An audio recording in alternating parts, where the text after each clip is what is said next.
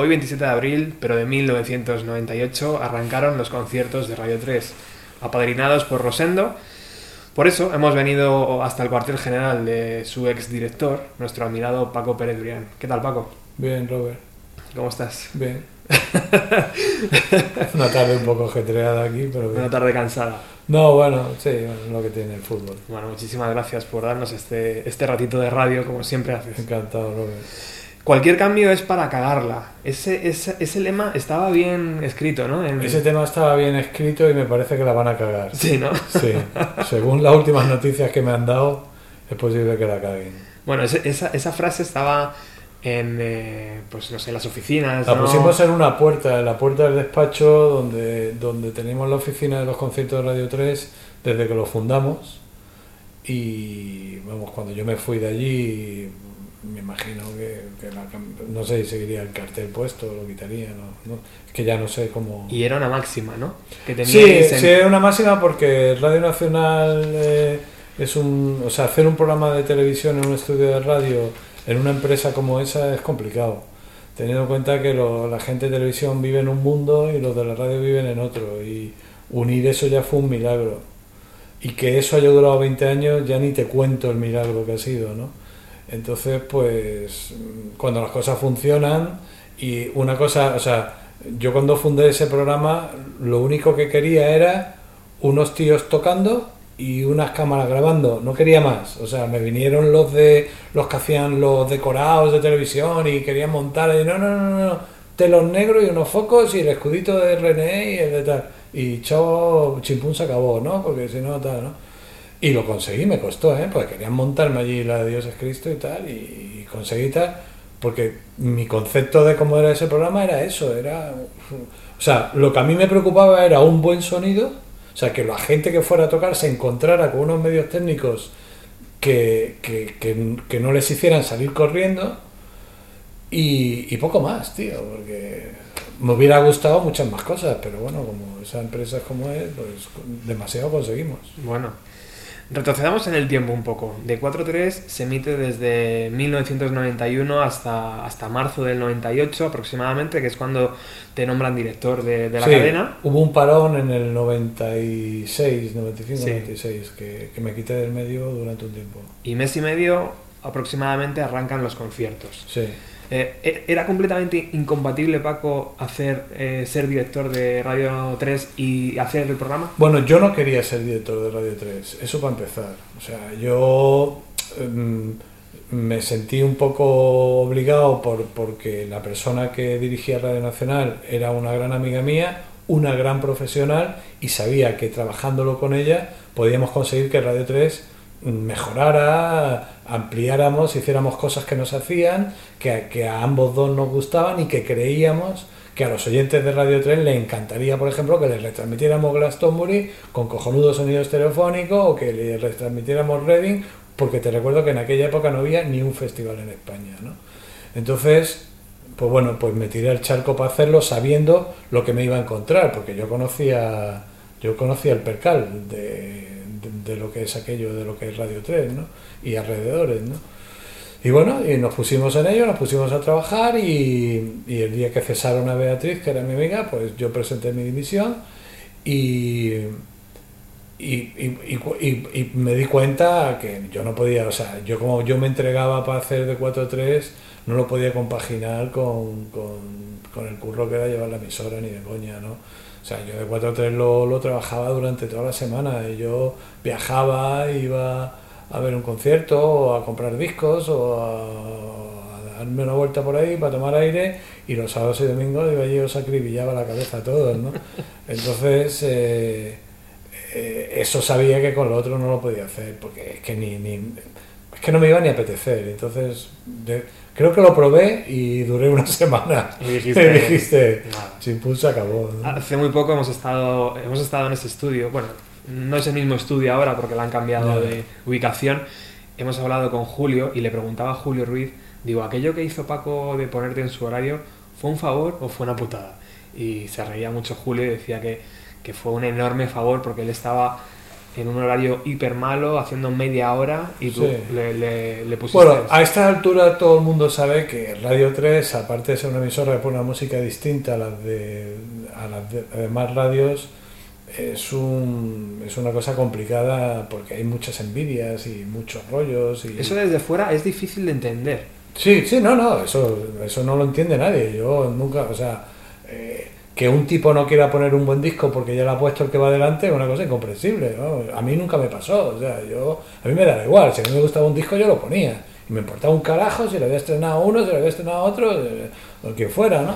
Pero parece que eso era una cosa de vida o muerte allí, ¿no? Entonces, pues bueno, pues eh, a Julio le- lo, lo tenían pues eh, puteado y, y me pareció una injusticia porque o era tan bueno como los demás o era tan malo como los demás. Entonces, pues bueno, pues por lo menos que estuviera en su sitio, ¿no? Y, y creo recordar que a Diego Manrique también le hicimos un apañito. Yo creo que a Diego Manrique el apañito se lo hicimos pero de pasta. Que estaba él preocupado porque cobraba poco, no sé qué, no sé cuánto. Creo que, no me acuerdo bien, pero creo que fue por ahí. Madre mía. Sí. Me puedes escribir un libro, ¿eh? Con, con- Bueno, con todo pues, aquello. ya afortunadamente se me van olvidando las cosas. Bueno, entonces, eh, director de Radio 3 y dices, bueno, aquí necesitamos un espacio de música en directo. ¿O cómo fue la creación de los conciertos? Bueno, eh, porque, joder, porque yo quería que hubiera música en directo en la emisora, porque yo recordaba los tiempos con Beatriz que hacíamos Don Domingo y que una de las secciones de Don Domingo que funcionaba de puta madre es que en mitad del programa de radio hacíamos una conexión con ese estudio donde ahora se hacen los conciertos y había un grupo que tocaba en directo, pero no se veía, solo se oía. Y como yo veía el desierto que era la televisión musical en España, dije, bueno, pues ahora que tengo un poco de power, a ver si consigo... Y lo conseguimos, ¿no? Lo que nunca conseguí es que se lo tomaran en serio. O sea, joder, ya que habéis hecho esto, ya que estamos aquí, ya que vienen los grupos a tocar gratis, ya que están viniendo grupos de primera fila mundial, artistas históricos, joder, ponerle por lo menos 15 promos para que les salga rentable venir aquí. No hubo manera. No hubo manera de que pusieran el programa una hora decente, no hubo manera de que lo apoyaran, no hubo manera. Mira, mira ahora, por ejemplo, mira ahora, por ejemplo, un niño de Operación Triunfo se tira un pedo y sale en el telediario a las 3 y 20. Ya ves. Pepito hoy se ha tirado un pedo a las 3 y 24. Ujú. Y, y, ¿sabes? Y nosotros conseguíamos que una vez al año el telediario de la segunda cadena dijera hoy en los conciertos del Radio 3 tienen a Lou Reed. ¡Wow! ¡Wow! Felices, éramos felices, ¿no? Era la hostia, Y ¿no? era un esfuerzo titánico, ¿no? Esto es lo que hay, Guillo.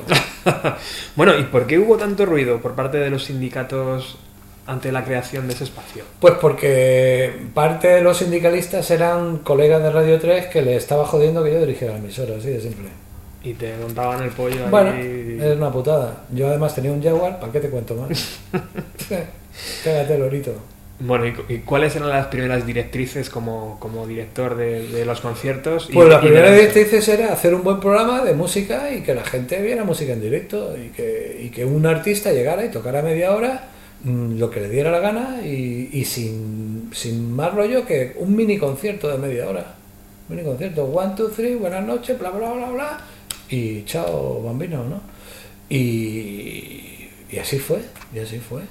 Y eso nos, nos suponía tener una presencia en un medio con mucha más difusión que era Radio 3 y que mm, como una estrategia de marketing entendíamos que nos iba a traer más oyentes a la emisora y que todo se iba a retroalimentar y que todo iba a crecer, ¿no?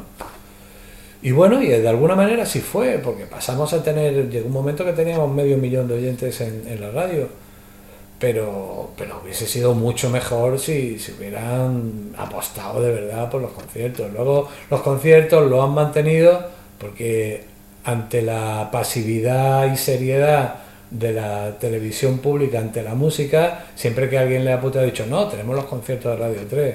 Sí, sí, joder, tenéis los conciertos de Radio 3, pero a una hora que no los ve ni Dios, Claro. con un presupuesto de mierda y con todo.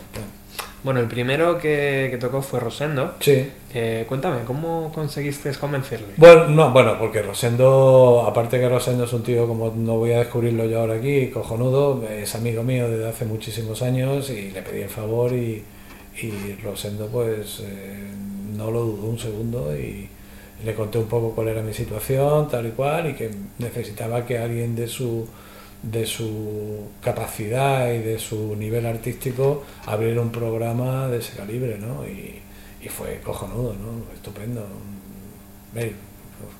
¿Qué, qué mejor que abrir un programa de rock en la televisión que Rosendo.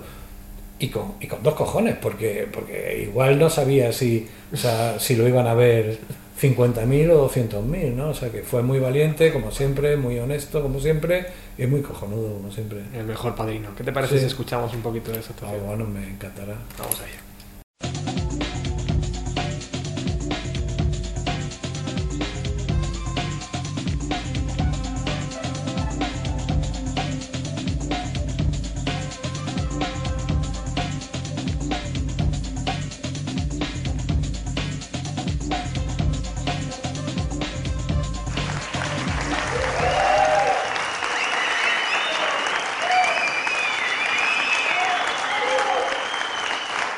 ¿Cómo estáis? Yo pasaba por aquí y si me lo permitís, me gustaría contaros una pequeñísima historia. Shh. Veréis, durante muchos años, estos estudios donde ahora nos encontramos han sido testigo del paso de numerosos artistas nacionales e internacionales, con unos conciertos que antaño se siguieron en Radio 3. Conciertos que siguieron la filosofía de una emisora muy particular, Radio 3, Radio Nacional de España, y que hoy podemos volver a seguir de nuevo en Radio 3 y en la 2 de Televisión Española, de lunes a jueves a esta misma hora. Me gustaría contaros que estos conciertos persiguieron siempre una filosofía muy particular, la de la búsqueda de la novedad, del riesgo y sobre todo de la apertura creativa. Así pues, ya no tengo nada más que contaros. Bienvenidos a esta nueva edición de los conciertos de Radio 3, que hoy inician su nueva andadura con un artista de excepción, con Rosendo. Si que os quedáis con nosotros, os invitamos a escuchar su directo de su último trabajo.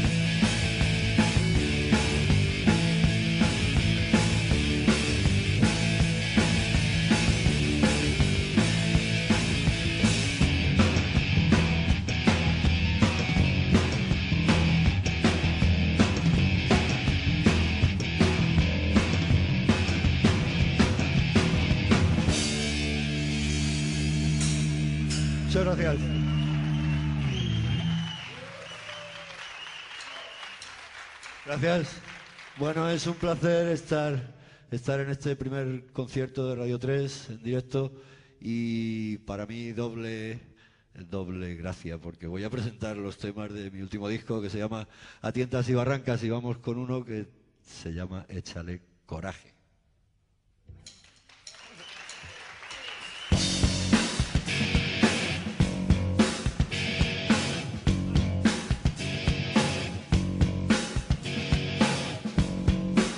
Échale coraje y el blindaje de un submarino.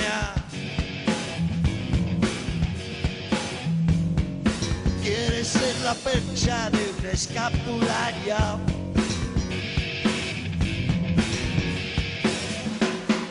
Una razón lapidaria. Te aprietas una faria y un chichón con sed, haciendo un intermedio pa'l putiferio que pague el ministerio. Tiene la fe necesaria. Llevarle la contraria es como hacer tai chi. No es ningún misterio, es algo serio en ambos hemisferios. Échale coraje y el blindaje de un submarino. Quieres ser la percha de un escapulario. Es casi siempre molesto poner de manifiesto la mediocridad. Si te ha mirado un tuerto, mira que acierto, peor estabas muerto.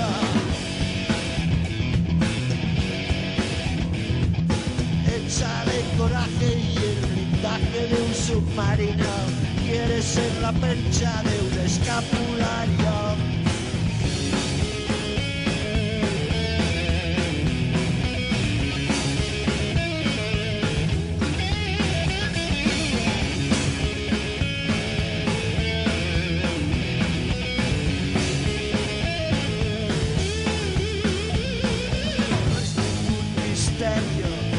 Es algo serio en ambos hemisferios.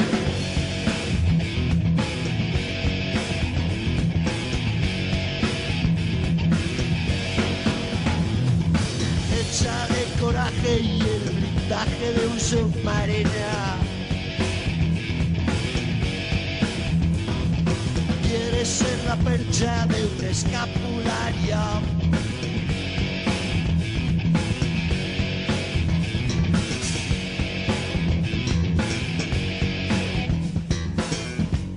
Bueno, voy a presentaros, más despistados, a la gente del grupo, que son los que hacen que esto siga para adelante y funcione como funciona.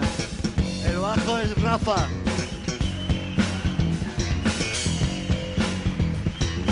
Gracias. Mariano, el elemento nuevo en el grupo.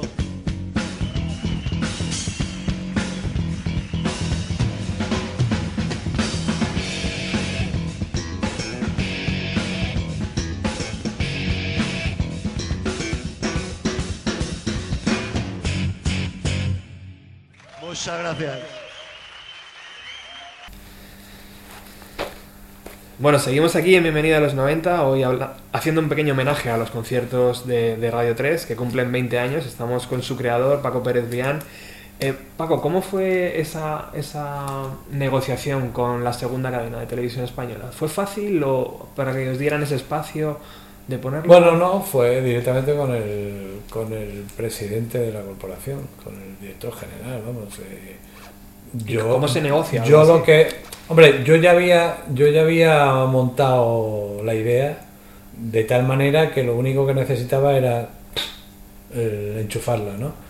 Eh, entonces, pues le pedimos ese favor y él ya levantó el teléfono, llamó con un departamento de televisión. Yo pedí que el productor del programa no fuera un productor de estos eh, grandiosos, sino que fuera alguien joven que entendiera, que le gustara y que, que yo sabía que, que empezábamos un poco desde el underground y que y tal, pero que, que fuera capaz de, de, de que, de que aquello saliera todos los días adelante, ¿no? Entonces, fíjate, curiosamente nos pusieron de productor un chico que se llamaba, que se llama Carlos Mochales que era un productor pequeñito de los que hacía cosas muy ínfimas, muy pequeñas y tal, y a partir de los conciertos de Radio 3, a los 10 años se convirtió en el productor estrella de Radio Televisión Española, el que montaba todos los grandes shows de los políticos, del no sé qué, del no sé cuánto y tal, porque era un tipo, un tipo muy profesional y lo hacía muy bien. ¿no?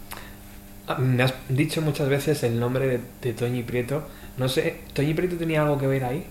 O sea, para No. hacer los conciertos, o se podía. Mm, o en ese momento no, no. tenía la llave de la- del cajón. Afortunadamente no. No, no. No, en aquella época eh, yo creo que era Pilar Tavares, que se enfadó mucho conmigo porque no quise ser jurado de Operación Triunfo. Mm, Me ofreció ser jurado de Operación Triunfo y le dije que, que no, que no quería. Y casi como que me dijo, tío, que te quedas sin concierto de Radio 3, ¿no? Pero le dije que no, que no, que yo no quería hacer eso, que no me apetecía y que yo, que yo llevaba toda mi vida poniendo un tipo de música, que a mí me gustaba un tipo de música y que yo después de 30 años de carrera junto al rock, al pop y tal y cual, que yo no iba a evaluar allí un tío que me cantara una canción, eh, ¿qué pasaba? que te cagas? Y al poco tiempo me llamó y me dijo, pues lo hice yo y mira, soy muy famosa. Y dije, pues ole tú, de puta madre. Yo que me alegro.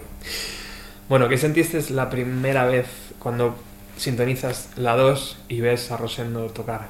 Hombre, que, que aquello que había pensado y que en, en, en, en una casita en, en verano en, en, Piedras Blancas, en Asturias, yo imaginé y le di muchas vueltas a mi cabeza cómo sería y tal y cual, pues bueno, pues cuando lo vi en marcha dije, pues sí, eso es lo que quería y así era, ¿no? Y, bueno, joder, me hizo mucha ilusión me dio mucha alegría, pero no solo a mí, sino a gente como Lara López o Javier Hernández, que eran eh, éramos los tres los que maquinábamos aquello. Luego se incorporó Virginia Díaz y ya éramos los cuatro, ¿no? Y, y la verdad es que era un gustazo para mí currar con ellos. Eran tanto Lara como Javier como Virginia, gente de puta madre. Y fue parte del buen rollo de los conciertos de Radio 3 porque el equipo, el núcleo de la radio que lo formábamos, éramos amigos y disfrutábamos currando juntos y tal, ¿no? Los de la tele venían, enchufaban, grababan y se piraban. Y no querían más Tampoco rápido. queríamos más. El lema ese estaba bien puesto, ¿no? Eh, Todo lo que Sí, toques, sí, todo lo que, todo lo que cambies. La, fijo. Eh, bueno, acaba tu mandato en, en la, en Radio 3 Ajá. y tú no, no vuelves a hacer de 4 a 3, sino que te quedas eh, dirigiendo ese espacio que has creado, ¿no? Sí, claro, yo ya no, yo ya no quise volver a la radio. ¿Y por qué? ¿No, no te apetecía volver a poner Eh, a pinchar discos? Porque era el año 90 ya, ¿no? o? 99, Era el año 90. 98, 99, sí. Sí, eh, espérate qué año era.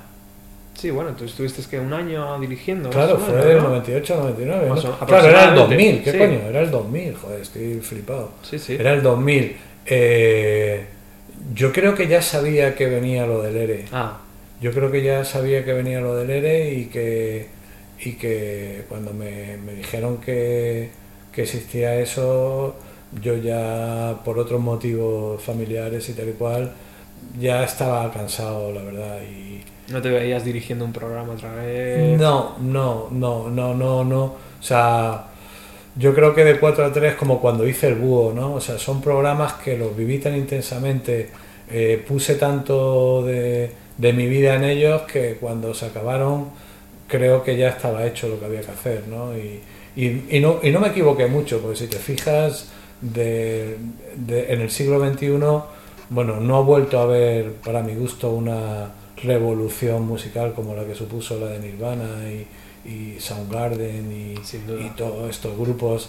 todo el rollo indie que hay ahora es, es, un, es el final de la ola, Mm. o sea, que, que- y viene de allí, ¿no? Lo cual no quiere decir que ahora haya otros estilos de música para gente joven del puta madre Sí. y hay artistas de todo tipo y A veces nos has pinchado tú en el programa artistas que están pegando. Me ahora. podía haber hecho DJ, pero no me vi con cuerpo. Oye, ¿cuál era la relación de, de- del resto de Radio, de Radio 3 con los conciertos de Radio 3? Era la redacción... Era, era como. Era como. ¿Vos- eh, ¿Estabais dentro vosotros o vuestra redacción estaba...? No, no, bueno. estaba eh, fuera de- Es que lo de- de- de- cuando venía un grupito que pinchaba, que había descubierto uno de los cerebros, entonces bajaba él, como yo soy el padre putativo de todo esto, ¿no? Y yo decía, pues puta madre, pues ponte allí y los miras, porque yo soy el que te los he traído a tocar aquí hoy, ¿sabes? Entonces, pues bueno, pues bien, bajaban cuando tal, ¿no? Si podían darte una puñalada, te la daban también. ¿no? ¿Y si, que- y si te podía y si querían meter uno de sus grupos, podían o cómo era? Sí, nosotros metíamos a otro tipo de grupos, ¿Sí? o sea, claro, O sea, nosotros... te podía venir el propio Julio y decir, oye, tengo aquí unos, Ah, no, no, unos por, su- chavales. por supuesto, o sea, a mí me venía alguien así de, de la emisora, eh, es más, es lo que queríamos, ¿no? Es lo que, lo que intentábamos.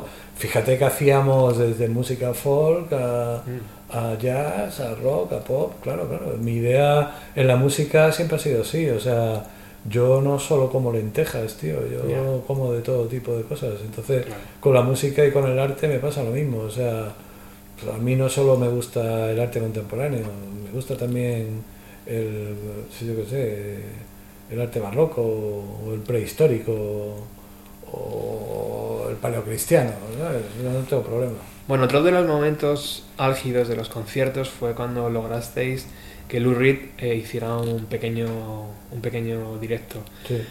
¿Cómo fue aquello? Porque Pues bueno, eso fue... Pues, pues, hablamos de historia. Sí, sí, pues eso fue pues, por lo que te cuento, o sea, yo ya engañaba a la discográfica Claro, la discográfica tiene que Claro, la dinero. discográfica primero voy a convencer a Lurri, que es un artista mundial, tío, te voy a llevar a una emisora donde vas a hacer un programa de televisión de media hora que lo ponen a la una y media de la mañana.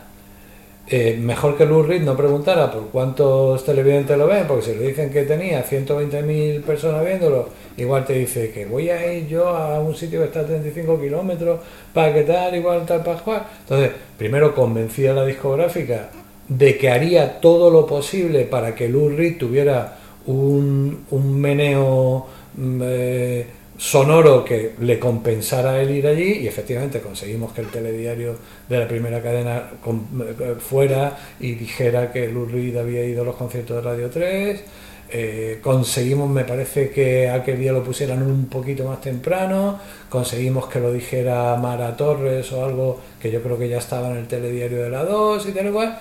Y bueno, y entonces, pues bueno, era la- una emisora, o sea, a Lou Reed no lo ponen a los 40 principales, entonces pues también de alguna manera era su sitio donde podía promocionar ese nuevo disco que estaba sacando, ¿no? Y me costó, a la compañía le costó, pero se consiguió. Eh, bueno, me dijeron que solo 15 minutos y yo dije que vale, que 15 minutos.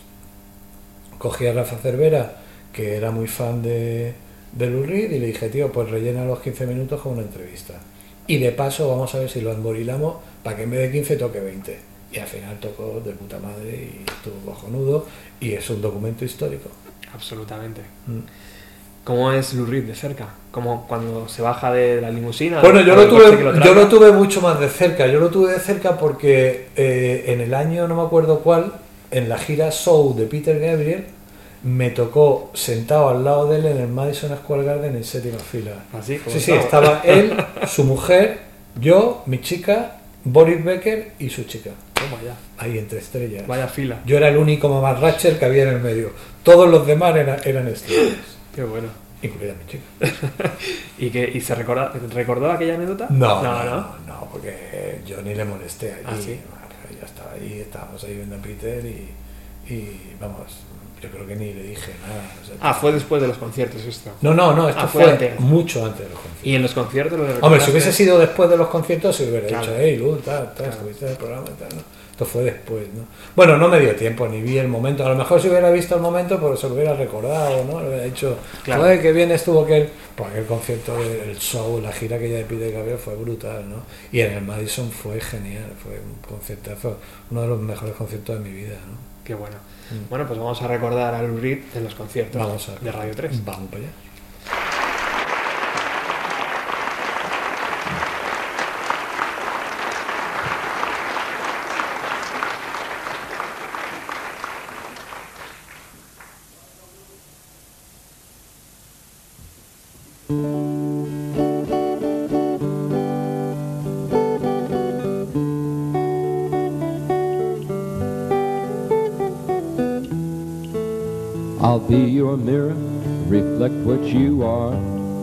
Case you don't know, I'll be the wind, the rain and the sunset, the light on your door to show that you're home.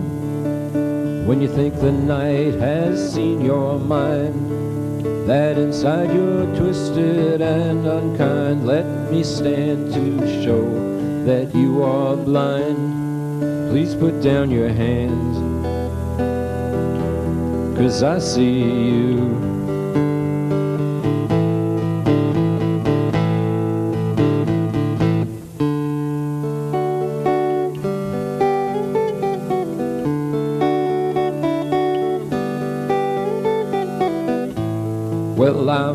Find it hard to believe that you don't know the beauty that you are.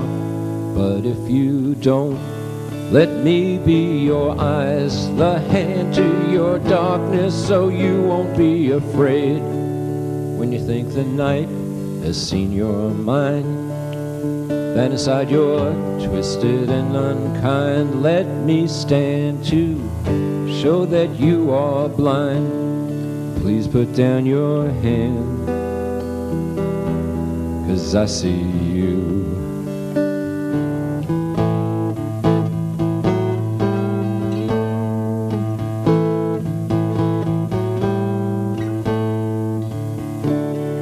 I'll be your mirror and reflect what you are. I'll be your mirror, reflect what you are. I'll be your mirror and reflect what you are. I'll be your mirror and reflect what you are.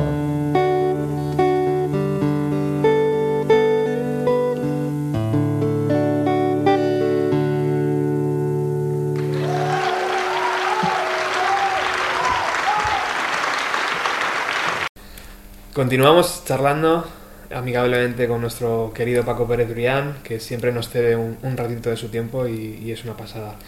Tengo aquí apuntado, Paco, varios nombres. Eh, la primera presentadora fue Marta Gómez. Sí, que por cierto la vi hace poco. Eh, ¿Dónde la vi? La vi en un sitio, en otra movida, y se me acercó, Paco, ¿te acuerdas de mí? Yo, yo fui la primera presentadora, tal. Coño, Marta, sí, tal, sí. Sí, sí, sí, fue Marta Gómez. Era una chica que estaba, yo creo que trabajaba de becaria en el programa de Tomás o, o en algo relacionado con Tomás y tal. Y la, y la pusimos de presentadora y duró un tiempo, sí, y, no lo hacía mal. Lo que pasa es que luego yo- se fue de la radio. ¿Dónde la vi yo a esta chica hace poco? Mm, joder, ¿dónde la vi? En, en Antena 3 o en... Yo qué sé, tío, pero la vi en algún sitio gordo. ¿Y cuál que era, se me asomó allí y me saludó. cuál era tu idea de colocar? ¿Querías que fuera una chica? Bueno, mi idea era, o sea, la idea del programa era muy simple. Salía una persona, una chica, en este caso una chica, que leía un textito de introducción que hacía Rafa Cervera y ya está. Presentaba al grupo y echaban vino. Entonces llegaba el grupo, tocaba. No sé si al final también leíamos algo en off sobre la última canción, que quedaba muy bonito y muy total y, y se hacía muy digno y, y muy y muy guapo. Es- esa era la idea, si es que la idea era, es que era, es que era lo básico, simple. era súper simple, Claro. porque, porque ¿para qué? ¿Qué vas Nada a, barroco, nada de complicarlo. Claro, ¿qué vas a llevar a pedirle a, a la televisión que te lleve a Pepe Navarro que entreviste a los pichurris del Volga? No, no, güey. Bueno, de- después tengo apuntada Ana Solanes, que debe ser una chica que estuvo ahí Sí, una Ana, temporada sí, pequeña, Sí, Sí, esa fue fugaz. muy poquito, ¿verdad? Sí, esa fue fugaz. Lara no llegó a estar, ¿no? O- Yo no sé si Lara se comió el marrón de presentar alguno, a lo mejor sí. Me suena haberla visto alguna A lo mejor Lara presentó alguno en Ella algún la interino la mandra- hasta que aparece Virginia. La mandrágora eh, estaba haciendo Claro, es que ella hacía la mandrágora y tal. Bueno. Y a lo mejor Lara no quería llenarse de balón y tal igual, Claro, ¿no? Pero, Mucho curro. pero claro, pero igual se comió algún marrón. Puede ser, puede ser. Y luego ya tengo Virginia Díaz, que, que bueno, bueno, que vamos a decir de Virginia, que es una tía estupenda Claro. y que llegó siendo muy jovencita y que, y que trabajaba de una forma estupenda y que era lista, competente, profesional, eh, simpática, lo tenía todo. Entonces, yo además le decía, joder, yo, mi- mis, prim- mis pocas cosas que he hecho en televisión, eh, joder, yo era un desastre. Y esta macho se leía el texto, llegaba, lo largaba, no se equivocaba nunca. Digo, eh, qué suerte, hija, qué alegría, qué envidia, coño. Y la verdad es que era estupendo, porque era, era súper rápido y, y ella lo mismo te programaba, que te, se maquillaba, te presentaba, te tal, igual, una máquina. tenía ganas, ¿no? Se la veía Sí, con hombre, ganas, una chica con hambre. joven, con ganas, con hambre, Ambición. y luego, y luego con, con, con seriedad, ¿sabes? Porque estas cosas hay que tomárselas en serio y currárselas, ¿no? Y la tía lo hizo, Vamos, yo lo tuve claro desde el minuto uno que Virginia era una tía que iba a llegar lejos en esto y hasta la fecha no me he equivocado. Cuando la ves en cachitos, ¿qué piensas? Pues que, pues que estupendo, que lo hace total. Lo único que no me gusta es cuando la disfrazan, se lo he dicho a ella, se lo he dicho a ella, me jode que la disfracen, pero porque ella está bien como es ella, pero bueno, si el rollo de disfrazarla de no sé qué, porque están haciendo no sé cuánto, pero el programa es genial, el programa es genial. Qué bueno. El programa ese está muy bien. Y luego el suyo de la radio está estupendo. Y, y Virginia es una tía con la idea muy clara, con un par y. Chapo. Premio Ondas. Hombre, En un programa de los 90 como este, eh, cuando llegaron Placebo o Smashing Pumpkins, era un momento total. Yo Sí. hacía lo máximo por poder estar allí Mm. en todos los conciertos. Recuerdo mucho el de Smashing Pumpkins porque en ese momento era la mejor banda del planeta, seguramente. bueno, si el de Lou Reed fue heavy, el de este ya ni te cuento. O sea, el de este era. Yo tenía un colega en la Virgin que con el que fui macerando todo el rollo, pero claro, por el camino estábamos todavía en la época del fax, no sabes cuánto mandamos a Los Ángeles, porque claro, en Machine se presentaron en, en- en la mina allí en Prado del Rey con un par de trailers cargados de equipo para un escenario que era lo que era y tal, ¿no? Y de, y- y de ninguna manera queríamos que aquello se nos escapara de las manos, porque ya que lo teníamos, ¿no? entonces llegaron, montaron un backline de la hostia con dos baterías, equipata, o sea, llevaban un equipazo para lo que estaban haciendo, que era un, Primera tour, división. era un tour promocional por, el- por Europa, tal y cual, primera división y tal, y montaron aquello y tocaron de la hostia y tal. Bueno, luego tuvieron la bronca, el, el, el este con Darcy, el, Mm, Billy Corgan. el Billy Corgan con Darcy allí en los camerinos. Y, y luego se equivocaron en una canción tal. Yo pedí permiso para ponerla porque estaba de puta madre. El otro día lo hablé con Andreu Buenafuente que fuimos a hacer una cosilla y tal. Y hablando de cosas de con Andreu de la música y tal que a Andreu le gustaba mucho y tal eh, me dijo porque en una cosa que estuvimos se había equivocado en una palabra y tal y dijo Andreu, ¿quieres que lo cambiemos? Y? Y dije, nada, déjalo, tío, está bien, está de puta madre. Digo, pues, y entonces le conté la anécdota de los Smashing Pumpkins. Porque una vez en los conciertos de los tres, los Smashing Pumpkins se equivocaron en una canción que duraba además 7 minutos y todo el proceso de cuando se equivocan a cuando rematan la canción me pareció tan natural y tan auténtico que son cosas que la gente nunca ve Mm. que pedí permiso para, para poner. Puse la equivocada y la no Y la equivocada. ¿no? Y tal, y- y bueno, fue muy bien, hombre. Fue, ese fue, para mí ese fue el, el top del... Eso y Lou Reed y Rosendo y los grandes artistas españoles, para no, para no hacer Sí. un- una comparación. pues bueno, bueno, todos, ¿no? Es que todos, todos los que pasaban por los conciertos mientras yo estuve allí, a mí me parecieron que lo hacían con mucha dignidad y, y que le daban categoría al programa, ¿no? Billy Corgan en ese momento era uno de los mejores escritores de canciones que había. Sí, hombre, era un... Todavía estrella- El rock estaba muy arriba en el 98. Sí, sí, sí. Y aparte de los FAS y de los un montón de papeles que tenías que firmar y tal, eh, ¿cómo se convencía al artista o, cuando llegaba allí, en plan, te pedía alguna cosa, una botella de vino, yo qué sé, No, bueno, bueno, o son más bueno, simples que todo intentábamos explicarle que, que- que nuestra emisora era una emisora donde sonaba su música, ¿no? Y que de alguna manera éramos los pioneros de eso, ¿no? Aunque luego se apuntaran a los 40 principales o los que fueran, ¿no?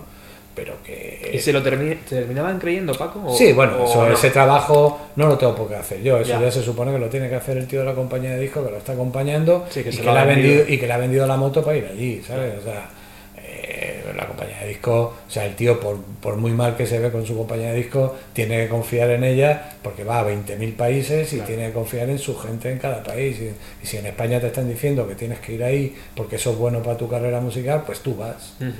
Lo malo es que tú vayas allí que de pronto vaya un portero que se te haga la estrella y te diga, pues ahora, hasta que no tenga el tal, no pasa. Y entonces, hostia, uh, a mí ahí se me venía el mundo abajo, ¿no? Ujú. Y, hostia, tío, que estás hablando aquí con...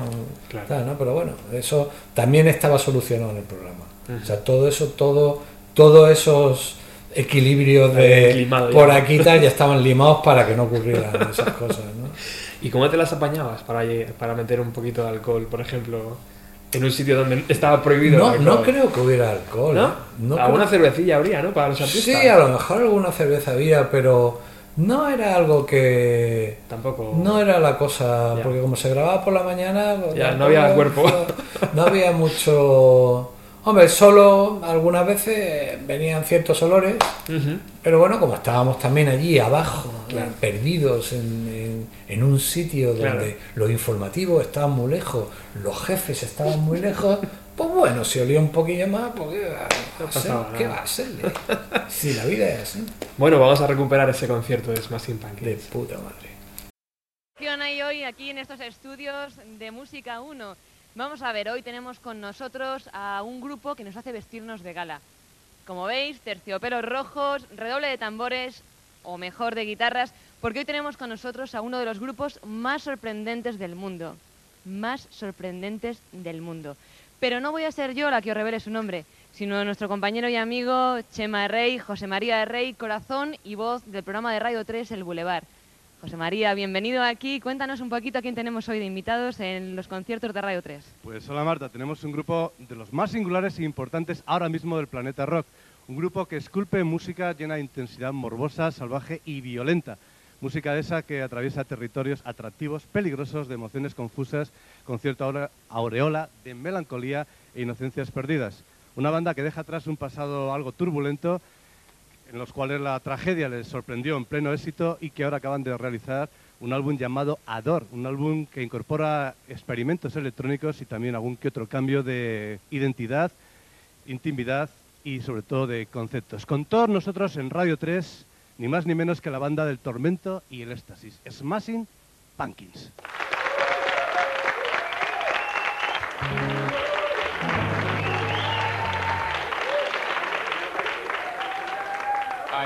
Hola.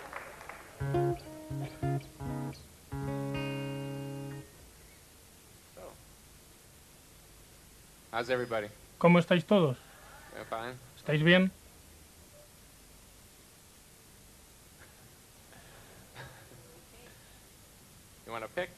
¿Queréis una púa?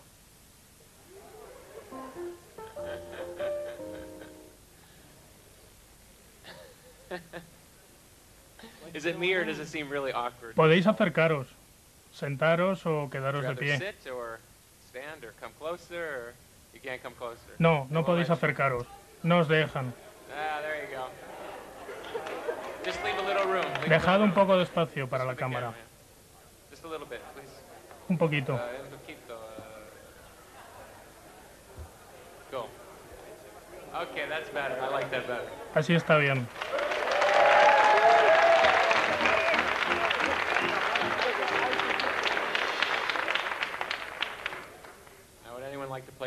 ¿Alguien quiere tocar la guitarra?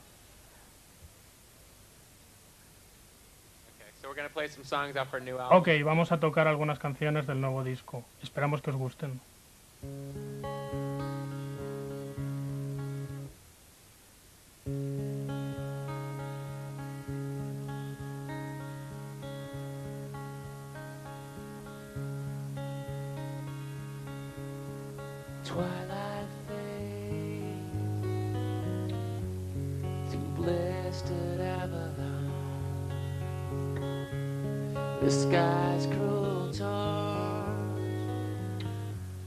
On aching Autobahn into the uncertain divide. We scream into the last divide. You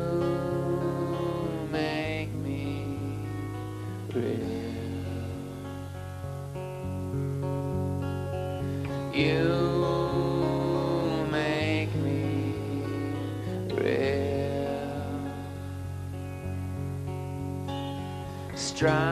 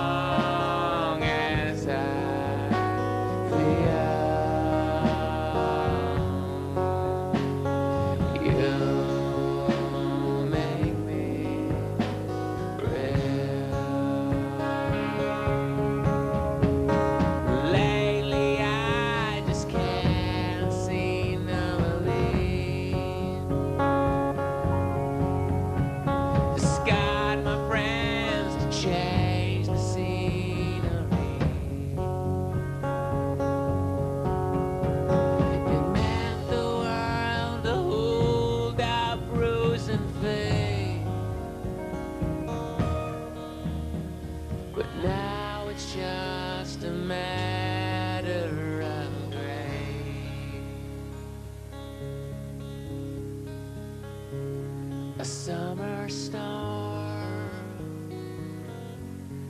graces all of me.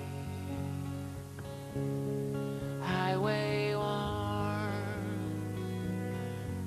sing silent poetry.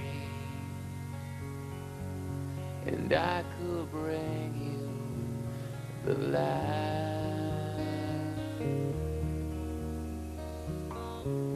and take you home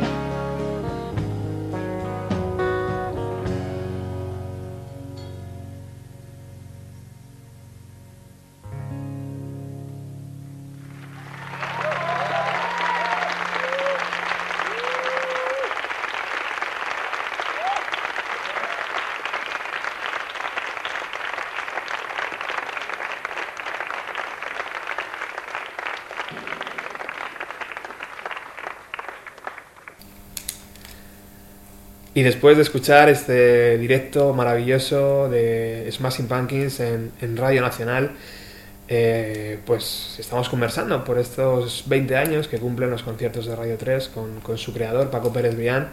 Tengo un montón de nombres aquí, Molotov, Dover, Los Enemigos, Tricky, Fan Loving Criminals, eh, Manic Street Preachers, Placebo...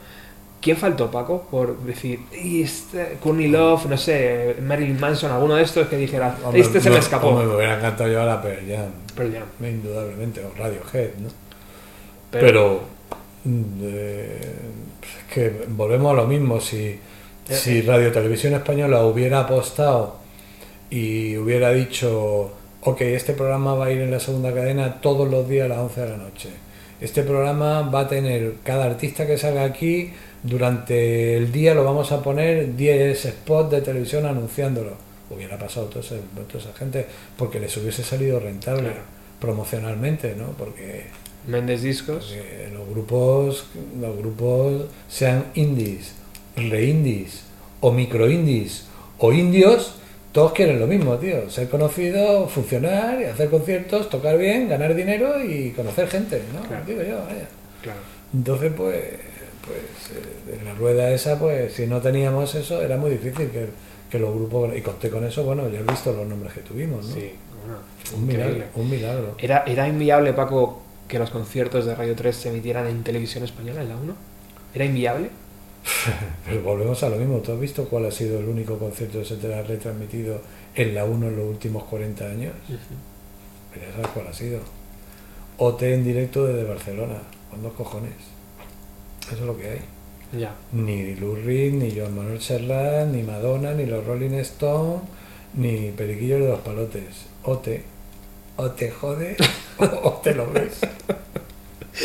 Es muy difícil, ¿no? Cuando, cuando están las puertas tan cerradas, abrirlas, ¿no? O sea, genera demasiado, demasiado curro que al final no te lleva No, lo que es muy difícil es que es que, o sea, lo que no sé es por qué los que se pelean en el Parlamento por otras cosas no se pelean por esto. Ya, Entonces, pues bueno, por esto nunca se ha peleado nadie.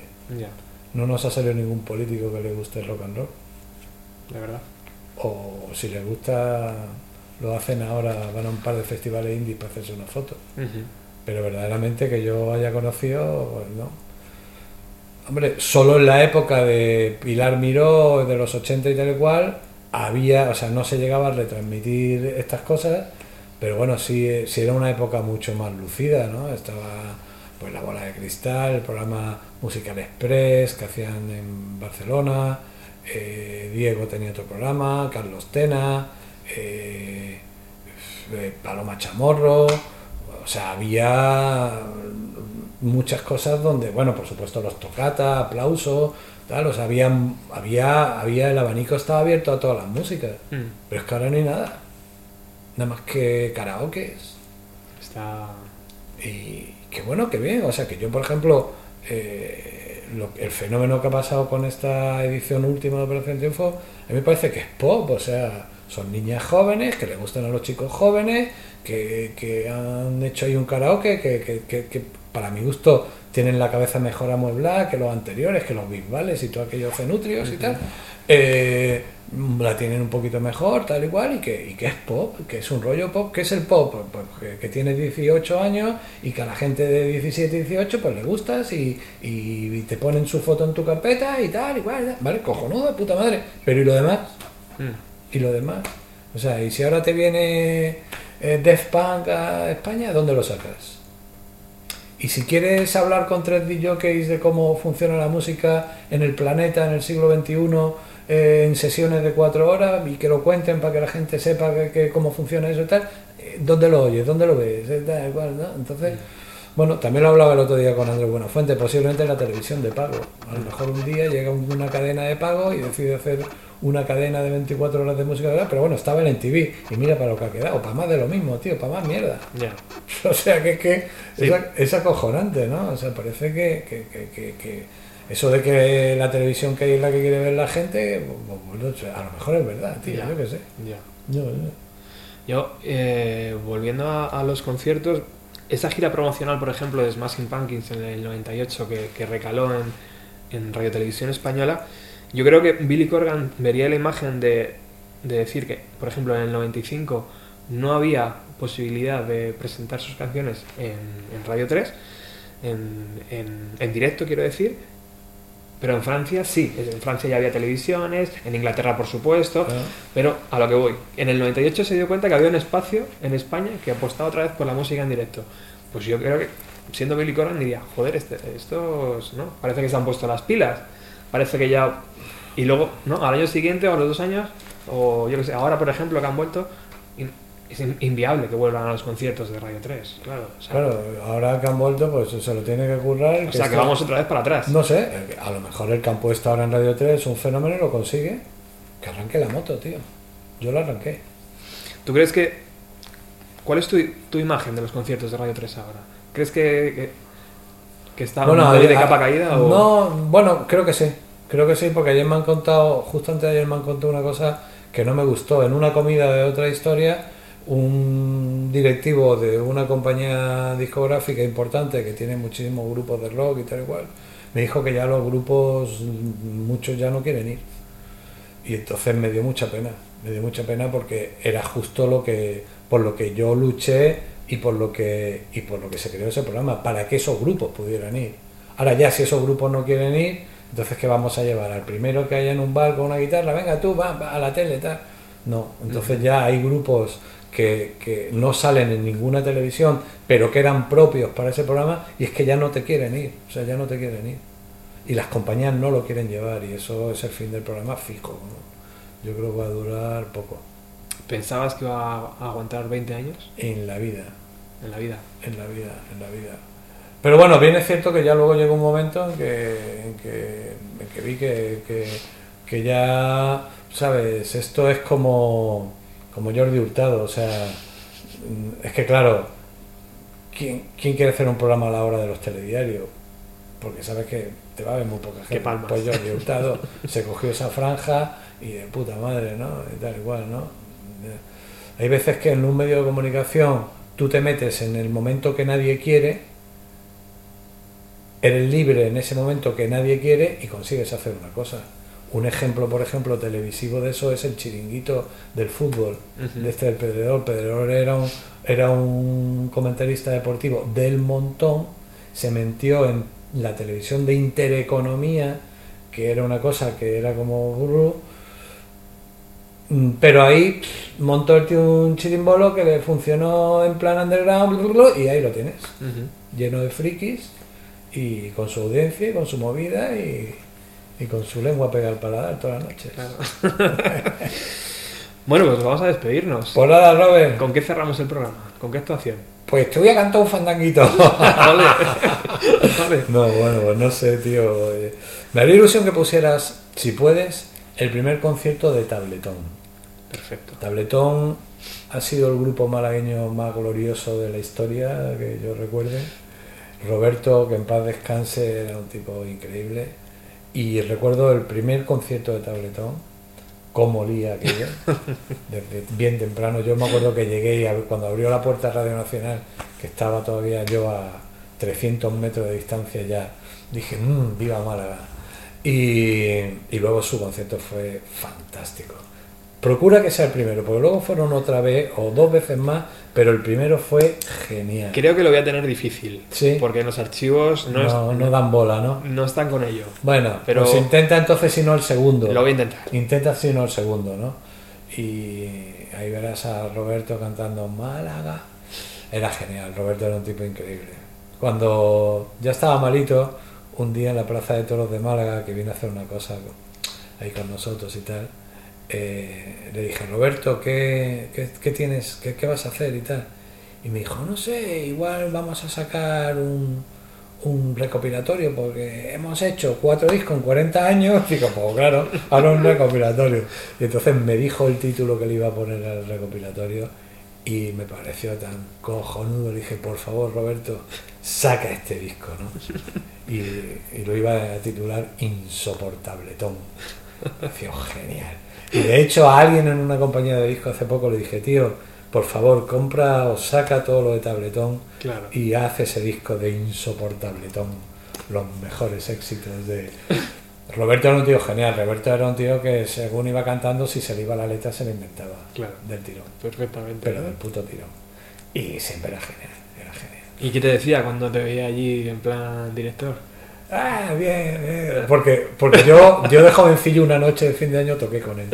Fu, yo toqué la batería y él cantó. eh. Teníamos, hicimos un grupo para ganar pasta una noche de fin de año en un hotel de cinco estrellas en Marbella. Madre de, madre de Dios. Qué bueno. Qué forma de reírme, tío.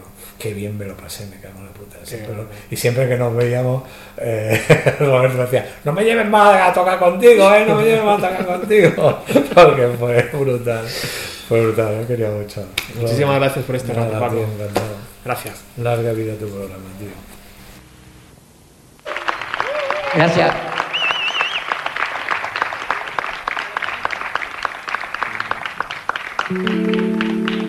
Dale, manita. No more lonely night.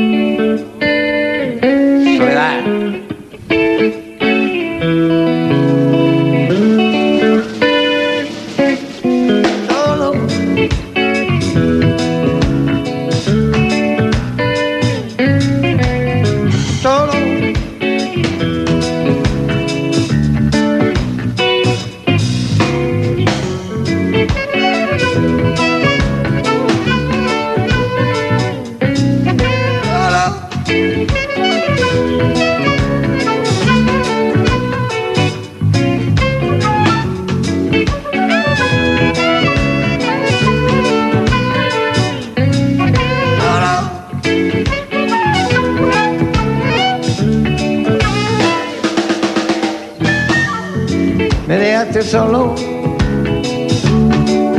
de noche y de día.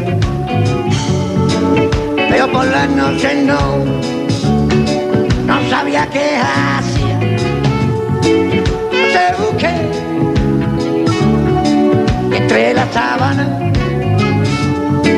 No sé para qué, si tú no estabas ya, más noches solo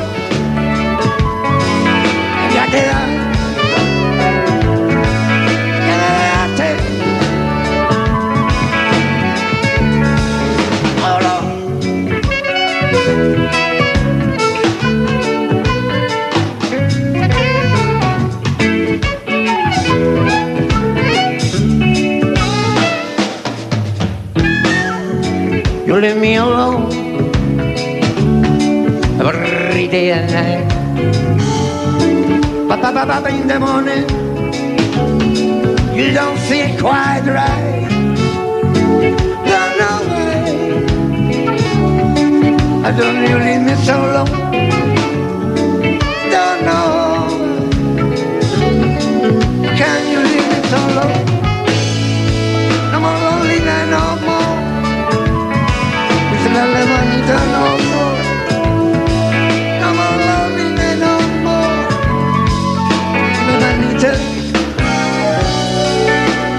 Más noche solo.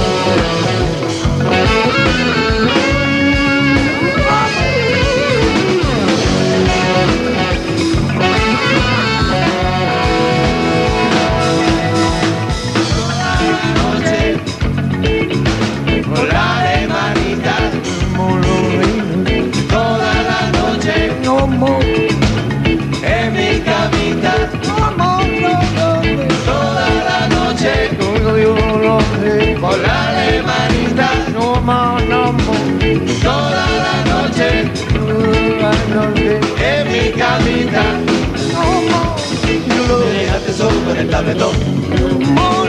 Tú me dejaste solo, me lo fumé todo.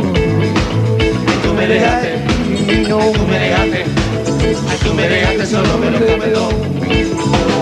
Tú me dejaste solo con el tabletón. Tú me dejaste solo, me lo fumé todo. Ay, tú me dejaste, ay, tú me dejaste, tú me dejaste solo, me lo fumé more love if there no more They can't you love no more You can't you no more lonely night You can't you live there no more No, no more